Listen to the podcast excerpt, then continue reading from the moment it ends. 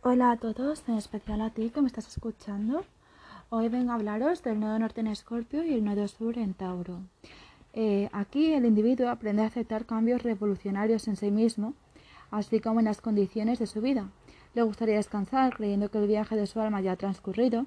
Se siente tan cansado a causa de los recuerdos de vidas pasadas sobre el yugo de sus cargas terrenales que le gustaría mucho desvanecerse, fuera cual fuese el coste.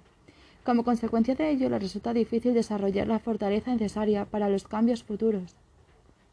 Se aferra tenazmente a antiguos modelos de comportamiento que le sirvieron bien en encarnaciones pasadas. Se encuentra personalmente comprometido con la idea de hacer las cosas del modo más difícil. Avanza laboriosamente por su vida como el buey que ara los campos, como si solo hubiera de trazar un largo surco recto. Gasta tanta energía física que debilita suyo espiritual hasta el punto de que permanece ciego a cualquier otra nueva posibilidad, que no sea la existencia singularmente triste a la que está acostumbrado. Le resulta difícil aprender mediante la observación de los demás, en lugar de eso le gustaría pasar el mismo por las experiencias de la vida de cada uno. En consecuencia, gasta mucho más tiempo, esfuerzo y energía de lo necesario para pasar por cada fase de crecimiento. Sin embargo, tiene la sensación de que tiene que sentirse seguro de sí mismo. Es tanta su necesidad de seguridad que incluso cuando introduce cambios en su vida no se trata en realidad de cambios, sino simplemente de otros aspectos de los mismos modelos de comportamiento a los que está tan acostumbrado desde hace tiempo. En encarnaciones pasadas desarrolló una buena sensibilidad para con su entorno, con objeto de adaptarse a la continuación de la sensibilidad, de tal sensibilidad, y empieza a explorar tempranamente en esta vida el mundo de las impresiones sensoriales. Aprende a conocer cuáles son las sensaciones agradables y a obtenerlas.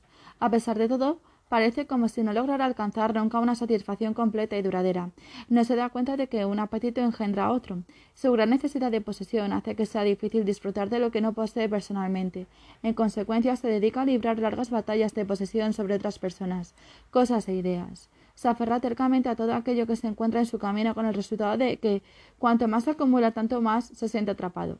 Lo que en otros periodos de vida no fue más que una gran necesidad de adquirir sustancia, se transforma ahora en el peso extra del exceso de equipaje que está teniendo que soportar a medida que pasan los años, el de sus, en el yugo de sus carnes, y se hace cada vez más pesado. Se ha creado la necesidad de sentirse poderoso, de tal modo que pueda buscar refugio temporal ante la sensación de desmayo por el fracaso que le ha atormentado en encarnaciones anteriores. Como resultado, de ello, llega incluso a buscar en esta vida una ocupación capaz de situarle en una posición de autoridad.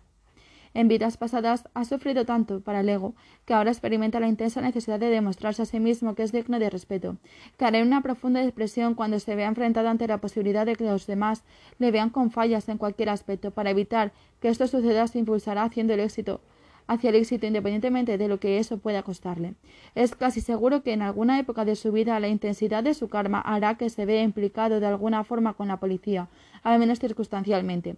A medida que este individuo se acerca a su nodo norte en Escorpio, se produce en él una completa transformación. Empieza entonces a eliminar antiguos modelos de comportamiento, para lo cual quema los puentes tras él. Las experiencias te enseñan a cortar nítidamente con las ataduras, de tal modo que no avanza hacia el futuro con ambos pies atados al pasado. Su mayor crecimiento se produce cuando es capaz de dejarse llevar. Las necesidades de dependencia interior tienen que transformarse en una completa independencia de pensamiento y acción. La fortaleza aumenta a medida que pasa el tiempo y que él descarta lentamente de su conciencia todo aquello que le oprime. Debe aprender a estudiar objetivamente los resultados de sus deseos subconscientes, de tal modo que sea capaz de ganar el respeto por sí mismo a través de la práctica de la autodisciplina. Estos nodos simbolizan el alma que durante muchas vidas ha estado recorriendo un camino decadente. Ahora el alma se tiene que volver del revés para desembarazarse de toda la decadencia que ha ido acumulando. Cumplir con el karma de este proceso trastornante resulta extremadamente doloroso para el individuo, ya que en él puede perder todo aquello que le fue querido y cercano.